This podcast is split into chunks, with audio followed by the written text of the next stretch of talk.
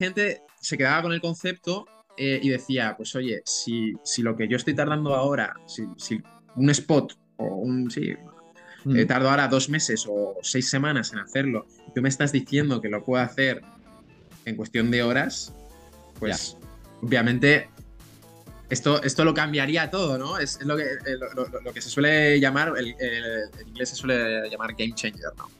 Eh, pasa el- conforme va pasando el tiempo, la ilusión pues y, y va cayendo, ¿no? Porque obviamente pues uno empieza súper motivado y la motivación pues se tiene, se tiene que nutrir de, de- de- pues, eso, de inputs de, de- de- de la sociedad también, de, de tus- clientes, de, posibles pues, stakeholders y demás.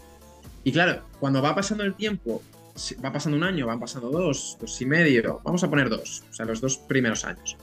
Y, y ves que, que cuesta mucho que la gente se crea que lo que haces es verdad, pues la motivación va cayendo mucho. Y llega un momento en que el esfuerzo que haces para mantener todo el proyecto es muy grande.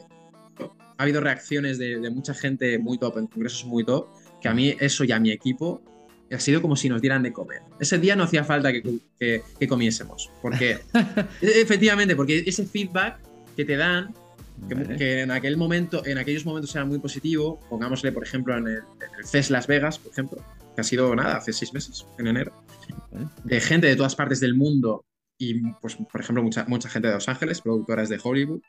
Es, eh, cuando, cuando tú ves que efectivamente el, el- el trabajo, el sacrificio de dos, tres años atrás va a dar un resultado dentro de muy poco con ese tipo de reacciones, pues eso es el, la cúspide de lo que, de lo que tú estabas buscando. Bienvenidos a un podcast más en Proyecta. Hoy hablaremos de inteligencia artificial, videos, emprendimiento y muchas cosas más con Álvaro Sáez, eh, CEO de Hechicería. Muy buenas, Álvaro, ¿cómo estamos? ¿Qué tal, Germán? Pues genial. Vamos a ver qué tal nos sale el podcast. Eh, sí, seguro que, seguro que llegaremos a conclusiones muy interesantes sobre estos nuevos paradigmas de la IA. Esperemos, esperemos. Yo, yo deseo. Yo, yo como soy un ignorante, o sea, a nivel usuario, pues yo espero aprender. Y, espe- y, espe- y espero que también los que nos escuchen también que, que aprendamos. Entonces, a mí siempre me gusta en el podcast que el invitado se presente. Entonces, ¿quién es Álvaro? ¿En qué proyectos está? Y sobre todo, ¿qué estilo de vida tiene? Bueno, pues eh, Álvaro Sáez es un ingeniero, bueno, de, de- de estudios, ingeniero mecánico, que luego se, se especializó en inteligencia artificial, en robótica y en administración de empresas, porque al final, bueno, yo desde pequeño yo siempre he sido un friki de, de la automatización y de la robótica. Entonces yo estudié mecánica porque quería algo generalista, que luego me, me permitiese dedicarme a lo que sea, aunque ya sabía yo a lo que, a lo que iba a tirar. Ujú. Y era el típico friki que de, de pequeño hacía robots con, con cajas de cartón y con coches teledirigidos. Y entonces mi madre me pedía, eh, pues eso, un dispositivo para poder, por ejemplo, limpiar la casa. eh, Las, bueno, que no había conga en aquella época, y para poder limpiar, limpiar la casa sola. Entonces hacía ese tipo de historias. Entonces, poco a poco, eh, o sea, después de estudiar la carrera, estudié un máster en inteligencia artificial que ya empezaron a ver por, eh, por allá por eh, 2019. No hace mucho, pero sí que es verdad que los tiempos ahora son cada vez más... eh, es todo tan rápido ahora con la IA que, que cada vez parece que eso es la prehistoria. Y, y bueno, pues eh, a partir de un... De un yo- o sea, poco a poco yo, yo fui interesándome más por el mundo del emprendimiento, de la empresa. Quería montar mi propia empresa y desarrollar mis ideas allí. Y a raíz de un, de un evento de emprendimiento de nuestra universidad, la Universidad Miguel Hernández de Elche, eh, pues eh, bueno, era un evento en el, en el que llegaban personas y proponían sus ideas y las evaluábamos to- entre todos para mejorarlas y luego decidir cuál era la mejor. Pues en aquel, en aquel evento, eh, en, en un, en un- al principio, eh, como, como si fuera un rayo que te llega a la cabeza, me llegó la idea de, de lo que era la, la tecnología de, de hechicería. Eh, que en aquel momento estaba enfocado en hechicería, que es la empresa por la, por la que estamos hoy aquí. Eh, en aquel momento era, eh, era un enfoque completamente distinto porque hechicería lo que se está dedicando es a desarrollar eh, inteligencia artificial para transformar textos en vídeos y así acelerar el proceso de creación audiovisual y hacerlo más barato. Por aquel entonces era Matrix eso, ¿no? En aquel entonces eso era... eh, pues, Magia. Claro, no lo podías contar porque entonces nadie te tomaba en serio. De hecho, así fue. Eh, o sea, en aquel entonces tenía un enfoque distinto y es que eh, yo había pensado, ha- había hablado con mi hermano días antes y él estaba utilizando YouTube para estudiar historia, porque tenía el bachiller, estaba preparando tal. Entonces, eh, yo en, esa- en aquel momento, en aquel programa de emprendimiento, eh, dije, oye, ¿y si en vez de, o sea, ya empieza a haber generadores de imagen con inteligencia artificial? ¿Y si en vez de ir a buscar a YouTube, generamos con una herramienta de inteligencia artificial los vídeos a partir de los libros de texto de los chavales? Un chaval podría ir, fotografiar el- la página del libro de texto y en ese momento, pues, carga y genera el vídeo y, y no tienes que buscarlo en ninguna parte. Y esa fue la idea inicial de hechicería, en realidad. Y con esa idea nosotros entramos en, en un programa de, aceleración que hay en, el- en- en la misma universidad, se llama Maratón de Creación de Empresas. Bien. Y, y bueno, pues pasó lo que acabamos de comentar, que en, aquel, en aquella época que la inteligencia artificial no había pegado el boom que ha pegado ahora con ChatGPT, Stable Diffusion, DALI y compañía, sino que era todo un poco, pues, no- casi nadie sabía de ello y, y estábamos planteando uno de los, ma- de los paradigmas más complicados que existen incluso actualmente en la inteligencia artificial, que es crear vídeo a partir de texto, ¿no? Eh, entonces, claro, eh, aquello era un, un- un proyecto muy innovador, muy disruptivo y muy ambicioso, que, que, claro, estaba al lado, pues proyectos a lo mejor un poco menos eh, ambiciosos, pues por ejemplo, hacer eh, cervezas de sabor a granada o, por ejemplo, hacer maletas de bambú. Entonces, claro, aquí, la gente pensaba que, Buah, esto seguro que lo va a petar y, y vas a ganar la maratón y tal. Y al final, eh, poco a poco, o sea, pasó el tiempo y te vas dando cuenta de que el llegar en el momento adecuado es muy importante y comunicar las cosas de manera adecuada también lo, lo es. Y yo creo que, o sea, nosotros hicimos todo el esfuerzo posible para comunicar la propuesta al tribunal de, de, pues, de las diferentes fases de, de, aquel programa, ¿no? Para, para, para que llegase a un, a un, punto en el que fue, tuviese sentido para un mercado, pero, pero o, en parte seguramente no teníamos la experiencia suficiente para hacerlo lo mejor posible y sobre todo yo creo que no era el momento para ese proyecto. Claro. Para que, para que Era- la gente pudiera Era, entender. era que- 2019, ¿no? Igualmente. claro, era, era, era finales de Ya. 2019, principios Vale, de vale. 2020. Que Vale, aquello claro, claro. Era, era, o sea, la gente, nosotros cuando lo empezamos a mostrar, pensaban que les estábamos engañando, que estábamos, eh, pues, Pero ya, ya- ya funcionaba el prototipo. funcionaba un prototipo con cuatro o cinco frases, que, Ah, que para enseñarlo a un jurado en, 2000, en- en enero de 2020, Mm. pues para nosotros ya era algo mágico que eso funcionara, ¿sabes? Entonces, eh, claro, o sea, nosotros sabíamos que había un trabajo por, por, por delante, Eh, pero funcionaba. Entonces, nosotros, no- nosotros pese a eso, pese a ello, pues sabíamos que, pues, que era complicado también por, por, por el paradigma, que, que efectivamente eh, pues vieran que eso pudiera materializarse en un corto o medio plazo y, y- y- esa fue seguramente... Luego, luego pues siempre los, los programas de aceleración pues te dicen, pues es que creemos que no estaba enfocado al, al cliente ideal y tal, que seguramente puede ser que también fuera así y tenéis que mejorar este otro aspecto, pero nosotros internamente desde siempre hemos pensado que el motivo fundamental es que no era nuestro momento. Eh, entonces, a partir de ahí, también hicimos caso, obviamente, a lo que nos eh, comentaron Sí. y pivotamos a otro cliente. Y vimos, oye, va- vamos a ver qué tal va el approach de reducir los costes y los tiempos para el cliente final, que, es el sector audiovisual. podríamos. Vamos a probar con el sector audiovisual, que es al final lo que hacemos. Al final hacemos vídeos, ¿no? Vamos a probar con este sector. Y lo que vimos cuando empezamos a hacer las primeras, o sea, desarrollamos evidentemente un poco más para tener un, un prototipo un poco más eh, funcional, un poco más coherente y lo que vimos en las primeras pruebas con, con, por ejemplo, con productoras o con gente que hacía contenido para redes sociales es que obviamente si esto, me, me decían Álvaro, si esto funciona, es que eh, luego hablaremos de estilos, ¿no? Porque en aquella época los gráficos que tenemos eran una mierda. Claro. O sea, Polígonos de, es- Play 1. Era de- eh, todo hecho en Unity, que para los que conozcan el motor de videojuegos, pues, era pues eso, Unity de hace tres años y súper poco currado. eran una mierda. Pero, pero claro, pero esta gente se quedaba con el concepto eh, y decía, pues oye, si, si lo que yo estoy tardando ahora, si, si un spot o un, sí, eh, Mm, tardo ahora dos meses o seis semanas en hacerlo y tú me estás diciendo que lo puedo hacer en cuestión de horas, ya, pues obviamente esto, esto lo cambiaría todo, ¿no? Es, es lo que, eh, lo, lo- lo que se suele llamar, el, el- en inglés se suele llamar game changer, ¿no? Eh, entonces nosotros dijimos, pues vamos a darle todo lo, todo lo que podamos. Y desde entonces, eh, pues nosotros conseguimos eh, levantar una ronda de 120.000 con tres Fs, con ¿eh? familia y amigos que, que, que confió en nosotros a tope, porque también nosotros empezamos a trabajar un montón y los prototipos que íbamos haciendo pues iban siendo coherentes con los textos que íbamos metiendo y tal. Y, y poco a poco pues empezamos a meter gente, llegamos a ser hasta 11 personas en, en algunas fases del proyecto. ¿Sí? Empezamos a meter gente para desarrollar, sí, absolutamente, y ¿Pero hasta en, en llegar a... nómina o freelancers? No, freelancers, total. Ah, vale. Freelancers, total, sí. Y, y, pues han ido pasando los años, eh, estamos en, a 2023, nos han concedido incluso un CDTI para, para seguir desarrollando.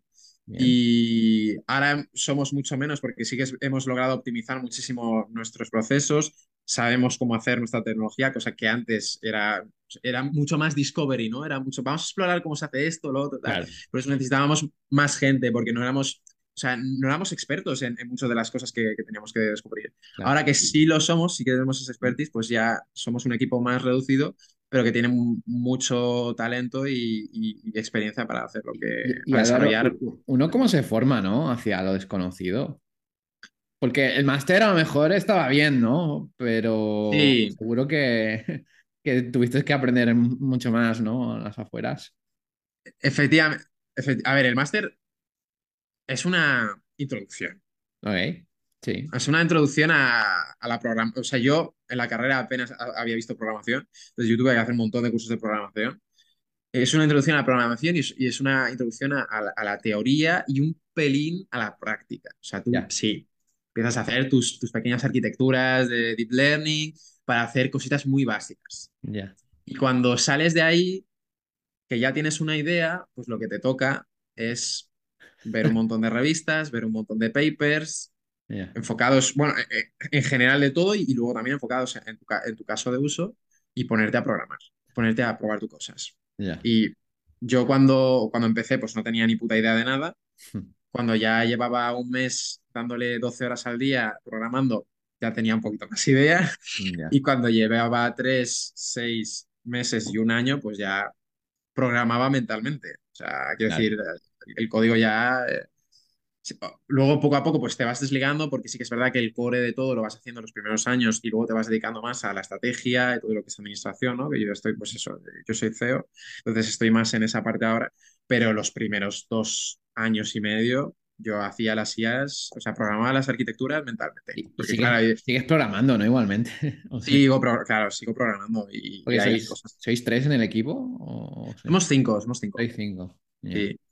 Eh, y yo, yo, sí, yo al final desarrollé la, la parte de procesamiento de lenguaje natural, que básicamente es lo- la parte que entiende el texto de entrada y que le da a la otra parte, la de renderización de gráficos, la información necesaria para hacerlo. ya, Entonces, hay muchas cosas que, o sea, tenemos a gente muy buena que está también en, en procesamiento de lenguaje actualmente, pero hay cosas que yo hice en su momento que son complicadas de entender, que siempre, pues hay, hay cierta consultoría que me van, a- que me van haciendo eh, de vez en cuando, ¿no? Entonces sí, pues eh, pico código de vez en cuando, sí. Me toca, me toca. Picar código. Pero no os gusta, ¿no? Decir picar código Bueno, es, es- forma parte del, del, ah, del argot de los, de- sí, del, del desarrollador, sí, sí. Ah, bueno. ¿Y, y tú, eh, es tu primer emprendimiento, este, Álvaro? ¿O Sí, es mi primer emprendimiento. No, no he oído nada no antes. había eh, nada antes? o sea, Ah, yo siempre pues, he he tenido otras ideas vale. eh, que he querido desarrollar y que de hecho ya estoy empezando a hacer eh, con otros proyectos. Pero, ¿sabes qué pasa? Que cuando me llegó esa idea a mi mente, dije, esto es algo, o sea, yo, esta- yo- en aquel momento yo sabía que esto es algo que hay que hacerlo ahora, porque si no llega alguien y te quitará el... Porque es algo tan rompedor que llegará alguien y, y- y si no, y si no eres, eh, y si no estás bien posicionado, te quitará el pastel muy fácil. Mm, Y, y yo supe desde el principio que tenía que, yo había partes de- pues eso, de- del desarrollo que no sabía y que tenía que completar con un equipo. Y, y ahí- y de ahí es como yo encontré a mis socios, mis actuales socios, que son maravillosos. Y a partir de ahí, eh, pues, eh. ¿Cómo, ha sido cómo, sí, los encontraste a tus socios? En la universidad no los conocía porque yo era de mecánica y ellos de informática. Ah, bueno. Y yo conocía a, bueno, hay una organización dentro de la universidad que se llama IECubo, que básicamente eh, potencia proyectos de electrónica, electricidad y demás. Bien. Yo no estaba dentro, pero sí que lo conocía, sabía que hacían proyectos muy guapos y tal, y conocía a una de las jefazas del IECubo de la UMH, eh, que estaba también en mecánica. Entonces yo contacté con ella, Angie se llama, un saludo por si nos ve luego. Y, eh, y la verdad que ella fue la que nos juntó a todos. Yo le dije, oye, necesito tres chavales que sepan de videojuegos, que estén metidos ahí en el. eh, Bueno, que conozcas tú del IECubo o de cualquier otro sitio que sepan de, de videojuegos. Este es el proyecto que quiero hacer. Quien quiera enrolarse, que nos quedamos, hacemos una reunión ahí en, en- ofi- en la parte que tenéis, en un par de clases que tienen de IECubo Mm, y les cuento todo lo que sería y tal. Y pues unas semanas después me dijo, tengo aquí a tres chavales que les ha molado la idea. Y nos reunimos una tarde y, y empezamos. Y hubo feeling desde el inicio. Y hubo sí, o sea, yo te digo, ¿eh? es, es complicado y, y- y obviamente conforme uno va trabajando, van pasando los meses, van pasando los años, pues hay que aprender a, a entenderse y a, y a aguantarse muchas veces. Ya. Pero, y, Sí, sí, pero sí. también aprendes a, a- también aprendemos a querernos y a, Bien. y a, y a efectivamente a comprender lo que queremos cada uno en este proyecto. Y es precisamente gracias a eso, ya que creo que hemos sabido trabajar muy bien, adaptarnos muy bien a, eso, a lo que queremos, que hemos seguido todos, todavía seguimos todos desde el principio, sí. Ah, bueno, qué bien.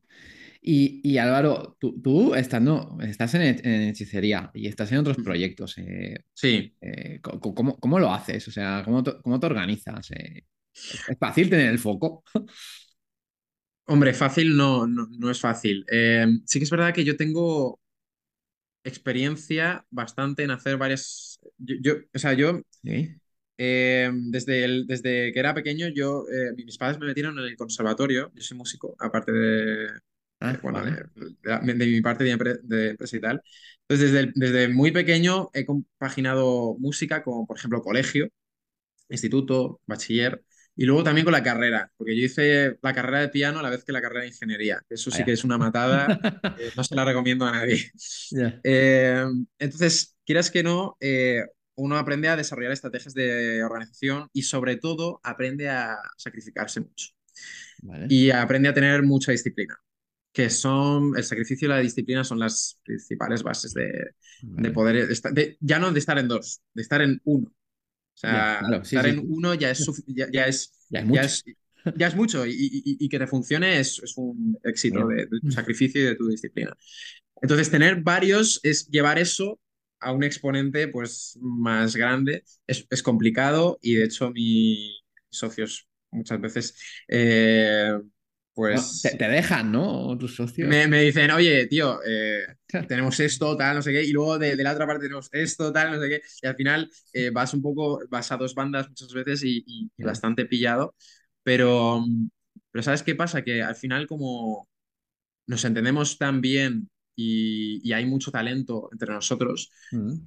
Si en algún momento no teníamos tiempo, sabemos que, que en, en cuanto lo saquemos, sean 5, 10, 15 minutos, los aprovechamos eh, al máximo y, y solucionamos ese, ese, ese tema que podemos tener, o ese desarrollo, o implementamos esto que te- eh, en, en- en la API X que teníamos para este cliente y tal. Y, y- y al final, pues, pues logramos eh, mantener una dinámica que, que es un buen ritmo. ya te digo, en comparación con muchas empresas y startups que conocemos, es muy buen ritmo el que, el que tenemos pese a que estamos en mil cosas. Pero sí, la agenda, tener una agenda bien estructurada y ser fiel a la agenda es muy importante. Y, y- en tu Es lo agenda tienes espacios en blanco. ¿Tienes tiempo para ti? En mi agenda tengo espacios en blanco, eh, pocos, pero hay espacios en blanco. eh, ¿Por, por obligación o...? muchas veces es por obligación. Vale, bien. Te cogen la familia, te cogen los amigos y dices, oye, tío, y muchas veces te, te amenazan y todo. Eh, un, saludo, un saludo también para ellos. Eh, pero sí, eh, muchas, y, y no, y muchas veces también tú, porque dices, o sea, es que si no, no, no tienes vida. O sea, Claro. si no, no, no. Entonces, algún, o sea, al menos un, do- un rato los domingos cada dos semanas o algo así, sí que te tienes que buscar porque, porque, o sea, porque igual que buscas, o sea, al final lo- la, la gente que estamos en la empresa, para, para que la dinámica de la empresa vaya correctamente, tu dinámica interna debe ir correctamente. Mm.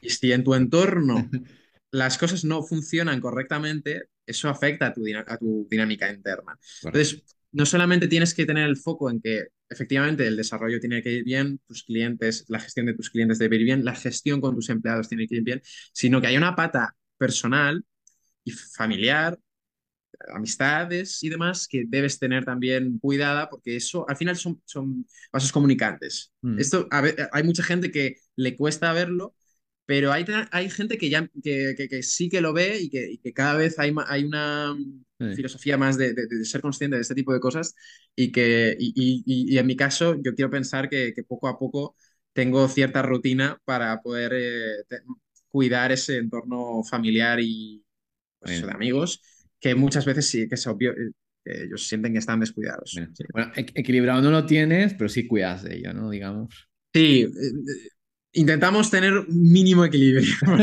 Ese es el, está bien. es el, sí, sí, sí. Eh, Está bien, está bien. Y, y ahora sí, eh, vayamos a, a hechicería. Eh, ¿qué, qué es, no? Porque, ¿cómo Mm, definirías? Porque hemos hablado un poco por encima, pero, pero ¿cómo sí, definirías? pues Hechicería es la, la, la primera startup que consiguió, ya te digo, hasta donde nosotros sabemos, eh, una, un prototipo de una inteligencia artificial que fuese capaz de convertir un de un texto a un vídeo. Y actualmente sigue siendo la única que lo hace de un texto a un vídeo 3D. Porque sí que es verdad que han empezado a ver approaches de otras empresas de texto a vídeo, pero es todo vídeo 2D. Entonces, eh, una de las principales ventajas o, o aplicaciones extra que tiene hacer vídeo 3D es que es aplicable no solo a hacer puramente vídeo, sino, por ejemplo, a integrarlo a, a realidad virtual o a videojuegos, hacer desarrollos de videojuegos o, o experiencias en realidad virtual. Eh, entonces, es, ya te digo, es, es- la empresa, la startup que está en la punta de lanza de este tipo de, de- de tecnologías actualmente. Bien. ¿Y qué, y, y qué- qué me encuentro? Eh, ¿es difícil de, de manejar? O... Pues eh, actualmente sí que tienes que tener cierto control de los prompts que, que- que debes, por ejemplo, no es como ChatGPT, no es Vale. también porque no es el mismo enfoque. O sea, ChatGPT tú le puedes preguntar lo que sea porque al final él te va a devolver texto y es un formato muy... El texto escrito, o sea, es un formato tan flexible que puede devolver cualquier cosa. O sea, tú puedes estar hablando con él como si fuera una conversación normal y corriente o puedes pedirle que te genere un documento o puedes pedirle que te analice un documento. Entonces las respuestas son muy variables. En el caso del texto a vídeo, tú no le... No puedes tener cualquier tipo de conversación a nivel de prompt con la herramienta. O sea, Tú no puedes decirle, oye, ¿qué, qué día hace hoy? Ya, entonces, claro. ¿qué, qué, qué- qué vídeo te va a devolver? Claro. Entonces, eh, tú- eh, el, el usuario de este tipo de tecnología, que sí que es verdad que está más enfocado ahora mismo a B2B, un o sea, creadores de contenido o, o marketing, eh, empresas de marketing o productoras, ellos ya, cuando, cuando leen nuestros manuales y saben cómo funciona por dentro, ellos ya van con la idea de que tienen que meter un guion. Cosas que pasan, escenas descriptivas. El Vale. hombre coge una pistola, dispara a la televisión, eh, Vale. se apagan las luces y el, y el- y el hombre corre hacia la puerta, por ejemplo. Entonces, eso sí que tiene un sentido porque es escenificable claro. y eso sí que, y eso sí que ocurrir, o sea, eso sí que se puede convertir, ¿no? Eh, actualmente tenemos una beta que está disponible en nuestra web y que tiene ciertas limitaciones y por eso tenemos un manual en el, en el que explicamos pues eso, cómo descargarla, cuáles son las limitaciones que, que tiene un, un posible beta tester, un posible usuario y Mm. los requirements de hardware, porque ahora mismo la- los renderizados de los vídeos los hace el usuario en su propio PC. Entonces, Ya, eso, no eso puede ser cualquier PC, claro. Entonces, claro. Sí, sí, tiene que tener cierta tarjeta gráfica, tiene que tener cierta RAM. Entonces, pues todo eso lo explicamos también. Entonces, ese- eso, eso es lo que se encontraría un usuario, eso es lo que haría nuestra, nuestra herramienta, que se llama Current Anima, eh, cuando lo aprobase, cuando probase un prompt para convertirlo en un vídeo. Muy bien, bien. Entonces hay que saber, ¿no? De descripciones y todo esto. Bueno, también- puedes usar ChatGPT, ¿no? Sí, tú puedes, puedes pasar, de hecho, hay, hay una integración. Si Claro, dudas mucho, lo, lo pasas a positiva. chat GPT y luego lo pasas a. Claro, eh, absolutamente. Tú le tienes cualquier texto y le dices a chat. De hecho, hay una integración muy intuitiva que vamos a meter muy pronto, un Ah, plugin. Ah, va, que Claro. vais a hacer el favor, ¿no? Claro, claro. Bien, De bien. decir, oye, tengo este texto, adáptemelo, adáptemelo, adáptemelo al guion más, eh, al guion que, que deba encajar con, con esta herramienta. Y así va a ser muy, muy sencillo. ¿Y qué, qué modelo de negocio tenéis? Pues es un, bit- eh, un SaaS, un software as a service con diferentes eh, fees en función del metraje que haces al mes. Por ejemplo, si haces 10 horas de vídeo, pues vas a tener un... Estás dentro de un pack. Si haces 40, tienes otro pack. Y hay algunos clientes que tienen una barbaridad, o sea, que tienen una cantidad de producción enorme, porque a lo mejor hacen películas y, entonces, y hacen, necesitan muchos intentos de película. Cuando uno hace dos horas de película, no hace un Sí. proyecto, el proyecto no es de dos horas, es de, pues no sé, de 100 horas o de Ya. 200 horas. Entonces, eh, ellos tienen un pack aparte que no tienen límite de horas y además tienen pues muchos recursos premium para que, por ejemplo, puedan utilizar caras de actores reales o entornos reales también para hacer escenas y demás. Sí. ¿Es, es realista? ¿Se puede hacer cosas realistas desde tu herramienta? Utilizamos, mira, utilizamos un motor de videojuegos que es, es Un- Un- Unreal Engine 5, Ok. que es el estado del arte a nivel de calidad de videojuegos. Entonces, nuestros vídeos son de tipo videojuego, pero son Ah. de muy buena calidad y en muchos casos las escenas eh, tienen un realismo bastante importante. Sí que es verdad que no es tan real como tú y yo a- aquí ahora mismo, Claro. pero tal y como avanzan los, eh, avanza Epic Games y Unreal en las últimas versiones del motor, Mm, no descartaría que dentro de un año eh, las cosas fueran... Esto va a pasos. Dicen, dicen miedo. eh, sí. Sí. ¿Y, y cuánto tiempo se ahorra, ¿no? Para, para, no sé, hacer una escena de un videojuego o lo que sea, ma- manual versus con tu herramienta? Pues manualmente, que- mira, ma- manualmente nuestro equipo ha hecho eh, muchas veces escenas para hacer mockups y, y cómo quedaría esta escena hecha con la herramienta y tal. Mm, Y se han tirado perfectamente dos, tres semanas vale. para hacer una escena que a lo mejor son pues 20 segundos, 30 segundos, puede ser, medio minuto. Vale. Con la herramienta 20, 30 De- segundos. De, de lo típico, ¿no? Un personaje Sí, de lo haciendo algo, no sé. para que la personaje que va, claro, que va disparando, tal, que- Ya, sí. sí. Sí, sí. Eh, nosotros tenemos vídeos, o sea, ejemplos de vídeos en nuestras redes sociales de 20, 30 segundos hechos en cuestión de. Porque al final normalmente son un par de frases, una cosa así, que es- están hechos en, en cuestión de 8 o 10 segundos. Ostras. O sea, Claro. dos semanas en ocho segundos. Claro, claro, es que ahí, ahí vamos. Ahí, ahí es- ahí- Muy de ahí viene esto. lo de, lo de game changer que nos decían los potenciales clientes. Si eso es posible, claro, es una revolución. Claro. Claro. Claro, claro. No, Y absolutamente. ya a día de hoy, Hechicer, ¿cuántos clientes tiene? Tenemos, eh, en la, la beta tiene hasta 150 descargas y, y estamos hablando con diferentes corps, eh, empresas relacionadas con, pues, con videojuegos, con audiovisual, para cerrar acuerdos, pues, como por ejemplo yo estoy en, en- en casa de, de uno de nuestros clientes Mm. y por ejemplo, pues sin ir más lejos, con PlayStation España tenemos una, una prueba de concepto ahora dentro de un mes, cuando tengamos el MVP ya bien, bien eh, finito. Bien. Y, por ejemplo, pues hemos hablado con, con Samsung también, estamos ahora eh, iniciando conversaciones con Universal. Entonces, buscamos eh, empresas bien grandes para, para poder Sí. introducir este tipo, este tipo de tecnología y que nos hagan de puente hacia las productoras que ellas tienen, porque al final las grandes empresas trabajan con productoras, ¿no? Trabajan con, con- Sí. con un montón de gente. Entonces, son, y, a- y además son un canal de la leche para poder introducirte con este tipo de clientes, ¿no? Entonces, eh, a nosotros nos interesa mucho, pues, y, y- y no solamente a nivel de cliente, a nivel de inversión. También, también trabajan con muchos permisos, que lo tengas en cuenta. Sí, también es verdad, también es verdad. Ya te digo, estamos, estamos empezando, o sea, son relaciones que están- eh, se están iniciando y sí, efectivamente, todavía estamos eh, definiendo cómo va a ser una posible colaboración o una posible entrada de capital. Digo. papeles. Sí, un montón, sí, sí, sí, seguro. Nosotros ya tenemos un, un despacho que aquí en Madrid también que, que son muy buenos y que están especializados también. Han, Vale. han llevado Y, y- con- y un cliente en un futuro, un cliente como estos, una gran productora o lo que sea, eh, ¿qué ticket medio sería?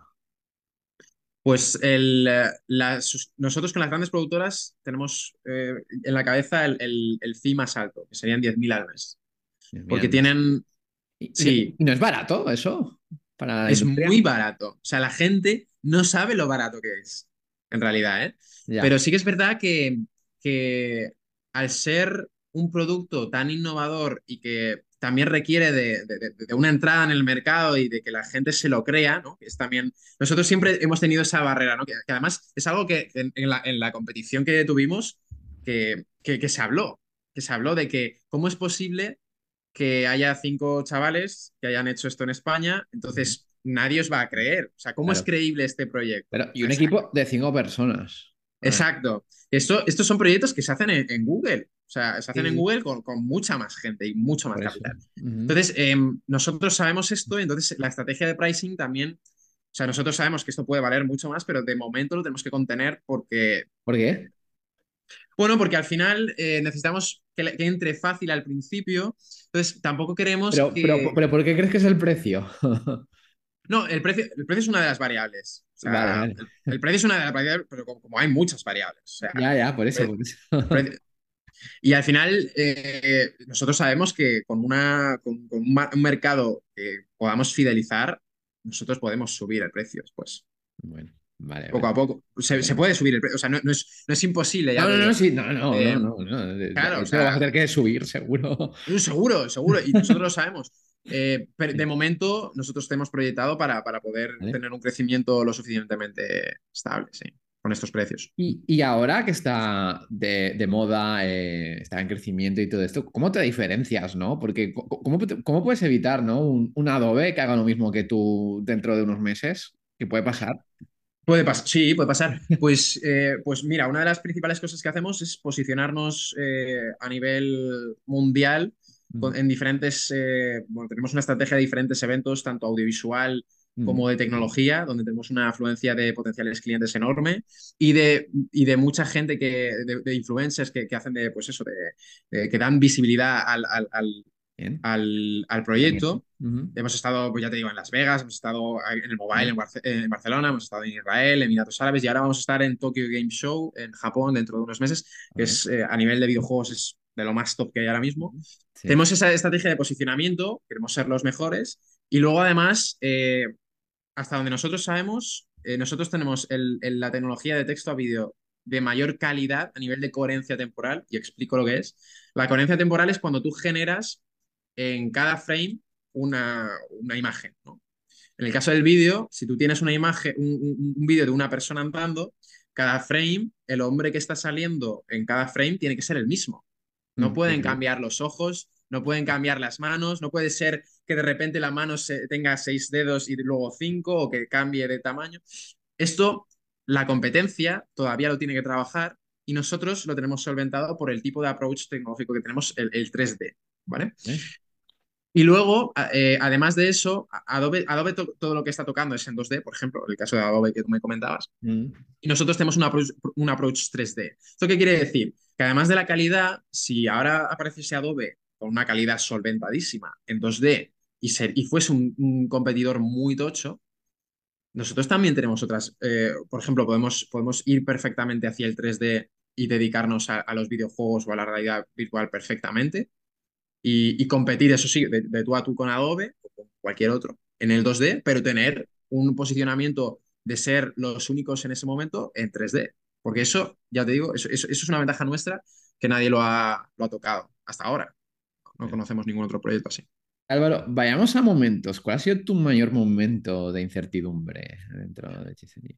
Sí, pues a ver, momento, eh, yo creo que es más una, sí, una progresión. O sea, cuando tú empiezas, cuando tú empiezas un proyecto tan innovador y que al principio cuesta recibir apoyos, Mm.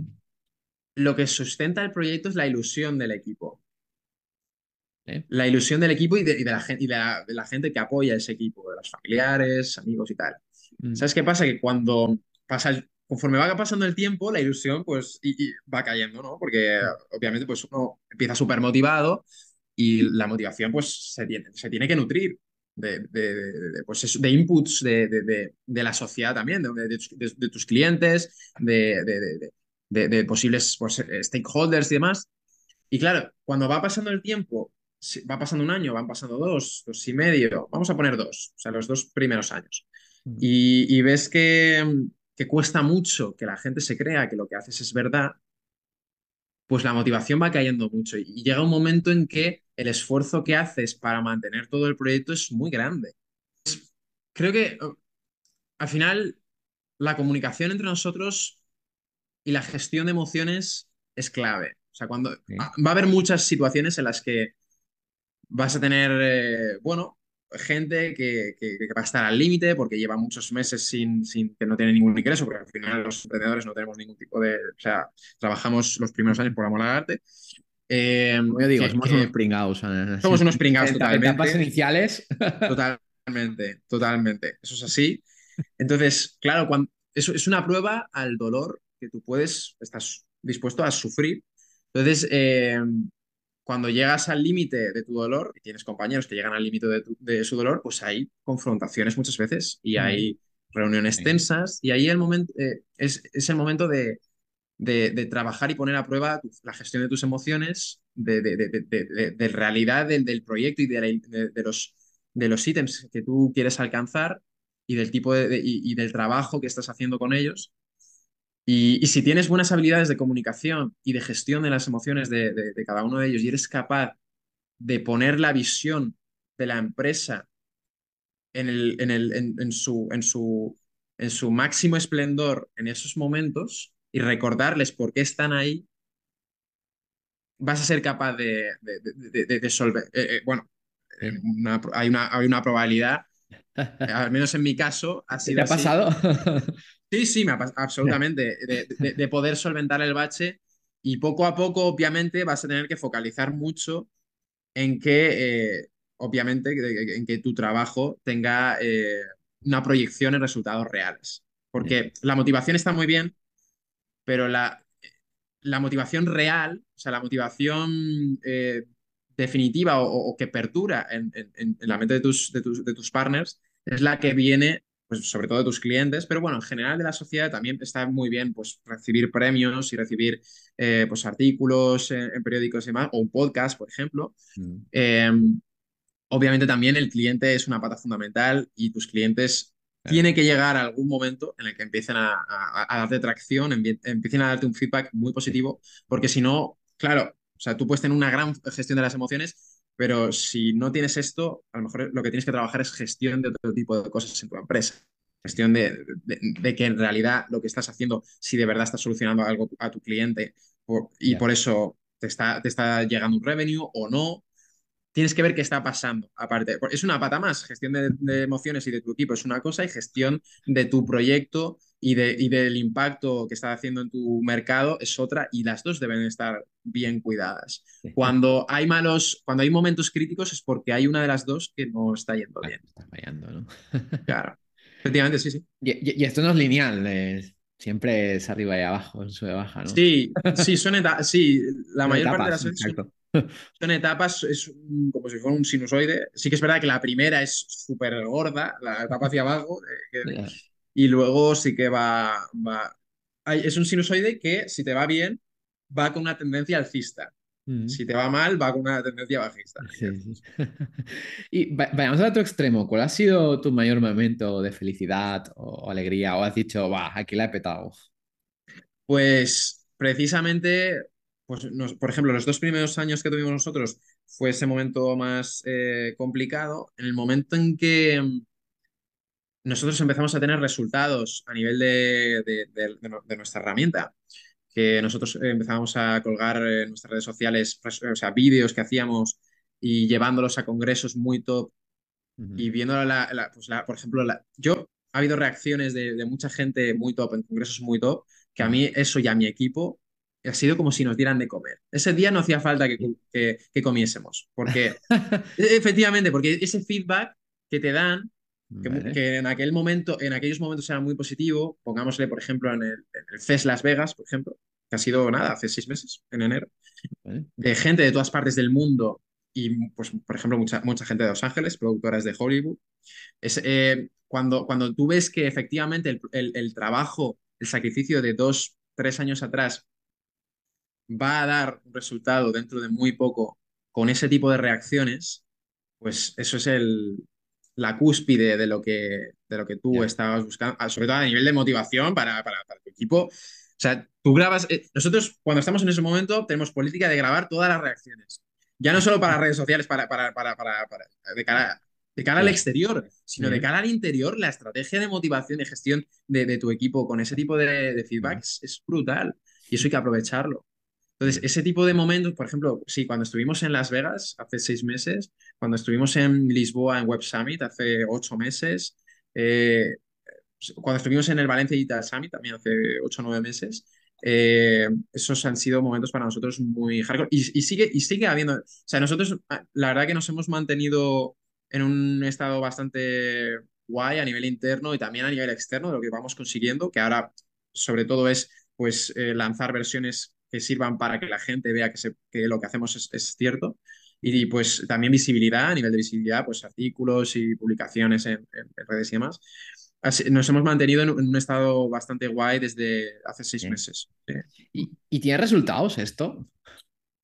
Me da, nos, da, nos da bastante resultados a nivel de visibilidad, bastante, bueno, obviamente no hay color. De, de, los dos primeros años ahora no hay color, porque antes nos hablaba de nosotros y ahora sí, y ahora aparecemos en, en los artículos de CAFAM, como las, entre las empresas que hacen contenido audiovisual en España eh, mediante inteligencia artificial, eh, o hablo de CAFAM, hablo del español, de, diferentes periódicos, y eso, y nos han llegado a, nuestro, a nuestros, bueno, nosotros tenemos diferentes eh, medios de contacto a través de las redes sociales, a través de nuestra web, nos han llegado, ha, sido un, por ejemplo, a nivel de visitas de nuestra web, ha habido un crecimiento increíble los últimos tres meses. Bien pasar de, no sé, de 150 a 3.000 visitas mensuales en muy pocos meses. Ahora mismo no tengo el dato, mi, CMO sí que lo tiene, pero, pero, pero ha sido un incremento bestial y que por supuesto seguirá. En clientes, pruebas. Eh, en clientes también, o sea, bueno, en, en, las, los, las 150 descargas, de 150 eh, potenciales clientes que tenemos ah, han sido por supuesto, gracias a todo esto que hemos hecho. Sí que es verdad que el lanzamiento lo hicimos el 12 de marzo de este año, no lleva mucho tiempo en, en circulación, pero bueno, pero, pero precisamente, por ejemplo, con, con, eventos como el que tenemos en Tokio dentro de, de tres meses, que además ya ahí va a estar disponible el MVP con muy pocas limitaciones, ahí nosotros tenemos ya el, eh, planeado dar un, un salto muy top a nivel de, de clientes. Y Álvaro, hablando de, congresos, eh, que has estado por todo el mundo, ¿no? Desde Las Vegas, ¿no? Aquí a España, eh, bueno, por, todas partes, ¿no? ¿Cómo, qué, le recomendarías ¿no? a la gente de cómo, de cómo pues, eh, organizarse un congreso de estos, ¿no? puedes tener el que tienes el stand o el que, o el que tiene reuniones sin parar, ¿no? Sí. Entonces, ¿cómo, tú te, organizas, ¿no? Ir a este tipo de, congresos y ya, ya que has estado en, en varios, ¿no? Sí, efectivamente, pues, pues mira, ya que hablas de las dos modalidades, que nosotros hemos estado eh, con las dos modalidades, sin ir más lejos, ya. en South Summit este año estuvimos con la modalidad de reuniones a tope. Bien. En eh, Desmala, por ejemplo, que lo tuvimos la semana pasada, y en eh, We Make Future en Rimini también, que estuvimos, estuvimos con Stan. Ahí tienes que, bueno, tienes que hacer una, una labor de, previamente de estudiar bien el congreso, de cómo han sido las ediciones anteriores del tipo de congreso que es, si tiene que ver más con tu mercado o si es un ámbito más agnóstico, sí, tecnología y general y tal, para hacer balance y luego también entre cuánto te va a costar un stand, cuánto no, quién vas a poder traer contigo, a quién no. Y en función de, de, este, de todas estas variables, pues dices, vale, pues sí, me compensa llevar un stand porque este, este mm, congreso y además la localización, eso también es muy importante, la localización del stand que me van a dar tiene una afluencia muy, claro, tiene una afluencia muy grande, el tipo de, de, asistente tiene que ver con mi sector, Eh, además, es de un área geográfica que a mí me interesa, porque a lo mejor es de Estados Unidos y está muy cerca, pues eso, de California, de que es la cuna de, de la producción allí. Eh, o a lo mejor no, que es uno más agnostic y que no, es, no hay una gran asistencia a lo mejor, o el booth es muy caro. Eh, entonces, en función de todo eso, y luego también, por ejemplo, que hablábamos de la modalidad de reuniones, Mm. si yo puedo hacerme un...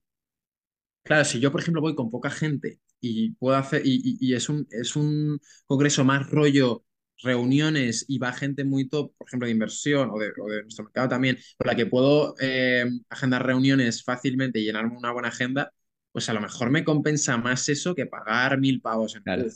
Y, Y y de bajo, hecho- bajo tu experiencia, eh, al final, ¿qué, qué te da más frutos?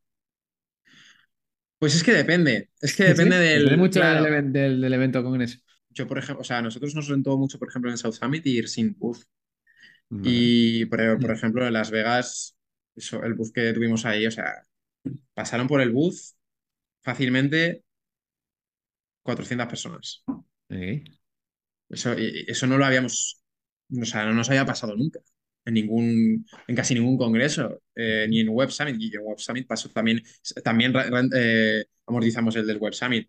El de Valencia, por ejemplo, el del Digital Summit también. O sea, la- me sorprendió mucho el Digital Summit, la verdad. Este año yo volvería con, con Booth porque la asistencia y la gente que se paró y que pilló nuestros, nuestro contacto fue muy, muy grande. Entonces, al final, pues eso, tú tienes que ver el histórico de, de- de- de cómo ha sido este congreso El tipo de congreso, cuánta gente vas a poder tener de tu equipo. Si tienes mucha gente, mira, si, si, por ejemplo, si tienes, a- si vas a poder llevar a mucha gente de tu equipo, pues puedes, es un punto a favor del booth, porque ¿no? puedes tener a gente en el booth y, gen- y tú por tu lado, por ejemplo, agendando reuniones, o tú en el booth y, y gente con reuniones. Normalmente tú Claro. eres el que está con reuniones y, Sí. gente Bueno, equipo. y, más ahora, ¿no? Que no, no- me imagino no hay presupuesto para que todo el mundo vaya a Estados Unidos, ¿no? Cla- es- efectivamente.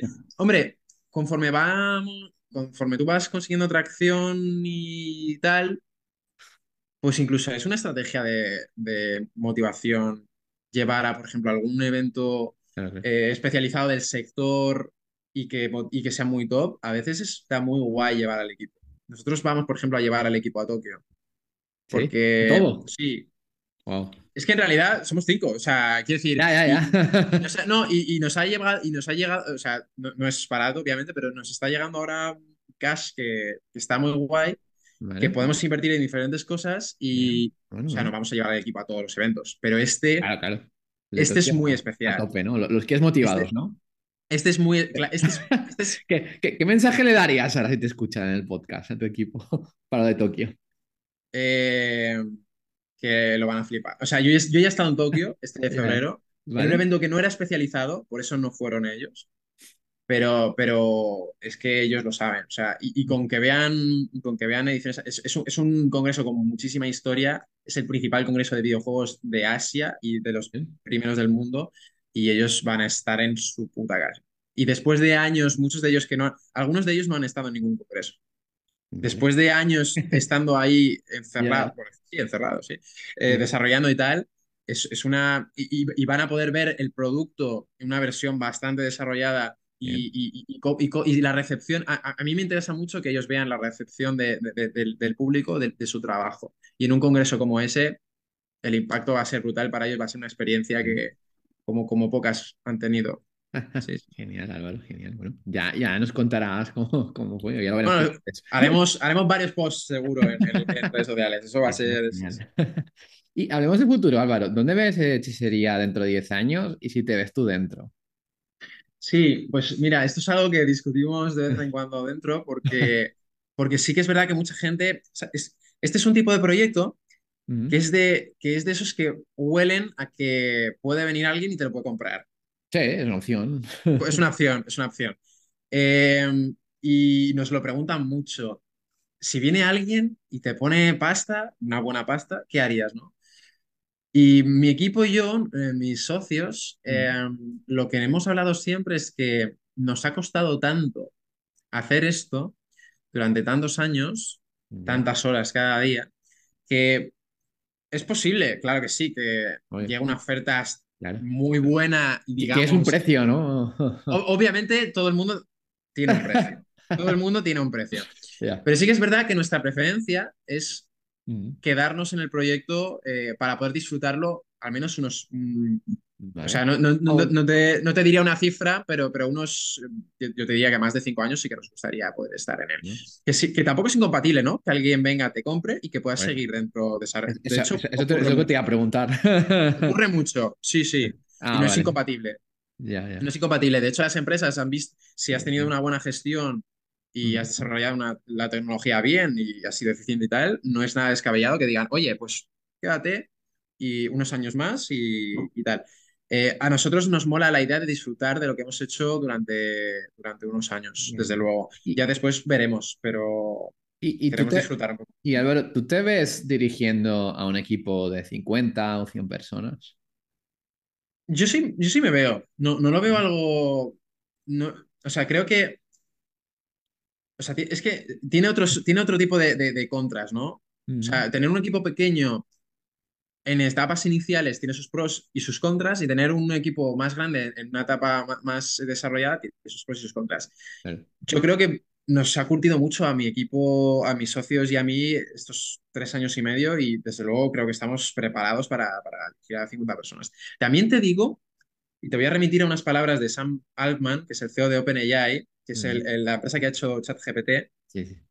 Que dijeron que él estuvo aquí en un congreso hace un mes en Madrid Madrid, sí, sí. y que dijo que no fui eh, y, y- pero porque tenía también otros, otros rollos con otros congresos y tal, Eh, pero me, me- me- me fastidió, me, me- hubiera gustado ir, pero, mm, pero dijo algo muy que a mucha gente le va a sorprender e incluso le va a entrar un anhelo y tal, pero dijo algo que seguramente ocurrirá y es que habrá empresas que facturarán miles de millones y que estarán dirigidas por una persona. Ya. Y esto no es tan descabellado como mucha gente le pueda parecer ahora mismo, porque la IA está, avanzando a un nivel tan rápido que los costes van a bajar a, a niveles que no sabemos y que cada vez vamos a necesitar menos gente, eh, menos recursos en general. Entonces, a 50 personas, no, o sea, no sé si, no sé si llegará a tanto la cosa. Puede ser, ¿eh? Puede ser, Puede pero... ser, puede ser. Pero yo, yo, yo creo que estoy preparado, pero tampoco estoy seguro de que tal y como están avanzando las cosas, lo rápido que están avanzando, Mm. si, si llegaría a eso. A ver, si, si, si llega una empresa muy grande y, y nos, y nos compra, por ejemplo, y seguimos en la directiva, ahí seguramente ellos meterían mucha gente, Sí. porque al final son ellos los que ponen las normas y Ya. tal. Pero sí. Bueno, bien, bien. Pues vayamos a la última pregunta ya, eh, eh, Álvaro.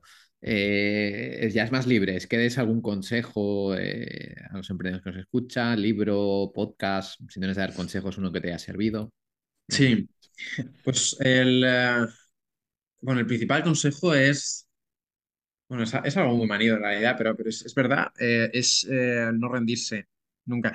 Se- claro, para, para no rendirse nunca, lo, lo aconsejable es que uno esté muy seguro de lo que está haciendo, porque Claro. si no te rindes nunca y, al- y, y no estás seguro y al final no es lo que tu mercado está buscando o lo que... Sí, Y, y hay que darse cuenta de eso. Y hay que darse cuenta de eso. Hay que darse tienes- cuenta de algo que no, que algo que no hay en el mercado. eh, Hay, claro, exactamente. Tienes que dar un- paso hacia atrás, hacia adelante. pues, Exactamente, exactamente. O sea, cuando, es claro, o sea, ¿eh? es, eh, muchas veces es muy Es difícil y porque muchas veces lo que ocurre es que, el- eh, bueno, eh, que esto también es un concepto muy manido y es que el emprendedor se enamora de su proyecto, Sí. porque al final pues lo ha parido él. Eh, y muchas veces eh, tienes que aprender a, a mirar hacia otro...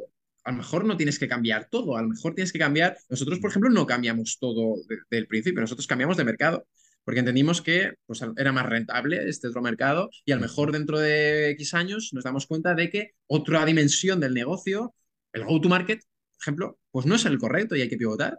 O a lo mejor otra dimensión de, de- de- dentro de la producción, de, dentro de la técnica de lo que estamos haciendo, no funciona, pues habrá que cambiar. Y, pero ¿sabes qué pasa? Que el- esto que estoy diciendo de no rendirse nunca no, no es incompatible con pivotar.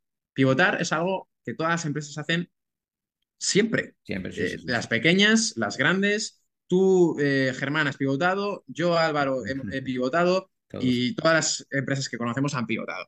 Cuando no hay que eh, lo- a lo que me refiero a, a que no hay que rendirse es a no caer en el hecho de que como pivotamos y no estamos aceptando a lo mejor a la primera o a la segunda o a la tercera, ya tenemos que dejar el, el hecho de, de- por- porque si emprender es lo tuyo, pues es- esa solución, ese mercado, ese, ese fit está ahí para ti, solo que no lo has encontrado todavía.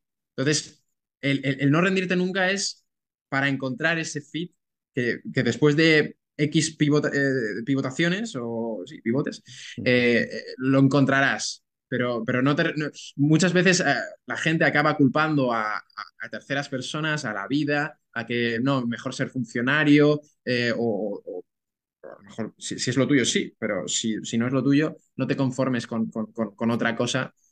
Lucha por, por lo que, por, por- por tu, por tu dinámica de vida, por, por- lo que tú realmente eres, porque yo, por ejemplo, no valgo para trabajar, para trabajar por cuenta ajena. bien. No valgo para eso. ¿Lo, has probado? Yo, yo lo he probado y... y- Ah, vale, y- vale. Sí, sí, sí, sí, sí. O sea, Vale, yo lo, yo lo constaté. Yo no va, porque yo no doy mi 100% por cuenta ajena. Ya, ya, ya, ya. Entonces, eh, entonces yo sabía que es esto lo que tenía que hacer y, y a mí me ha costado un huevo y todavía me va a seguir costando. Entonces, eh, no hay que rendirse nunca si es lo que quieres hacer. Genial. ¿Y libros, Y- podcasts? Y, por ejemplo, eh, libros. Yo la verdad que ¿Eres de libros? últimamente, sobre todo últimamente leo revistas y papers relacionados con lo mío. La inteligencia artificial. ¿Alguna revista artificial, para, sí. para que nos escucha y estén ahí también fascinados por la inteligencia? Pues mira, yo leo sobre todo Medium, que es una revista eh, norteamericana que para mí es la más top en cuanto a artículos sobre inteligencia artificial y tecnología en general. Eh, tiene, es, muy, tiene- es muy variada. Medium. Eh, luego, a- a- los que son más técnicos, los que les mole más el, el- el hardcore, eh, Archive es la principal, el principal repositorio de, repositorio de papers y de proyectos de inteligencia artificial. Genial. Y luego, a nivel, por ejemplo, de libros, hay un libro que me compré hace poco que es, es la verdad que es sencillito, es pequeñito y resume muy bien el, eh, un abanico bastante grande de la IA que se llama Inteligencia Artificial, que, se- que es de una autora, creo que es, eh, si no recuerdo mal, norteamericana, se llama, se llama Margaret Bowden. Bien. Muy bueno, muy recomendable. Y luego, por ejemplo, de empresa, para no, que no sea todo inteligencia artificial, hay, por ejemplo, de marketing, hay un autor que me gusta mucho que es Seth Godin. Y, por ejemplo, This is Marketing es una gran obra para, para aprender de verdad a, a- a comprender qué es el marketing y qué es hacer empresa. Porque Bien. mucha gente, muchos emprendedores empiezan con una idea, empiezan con un producto, un servicio y no es por ahí por donde hay que empezar.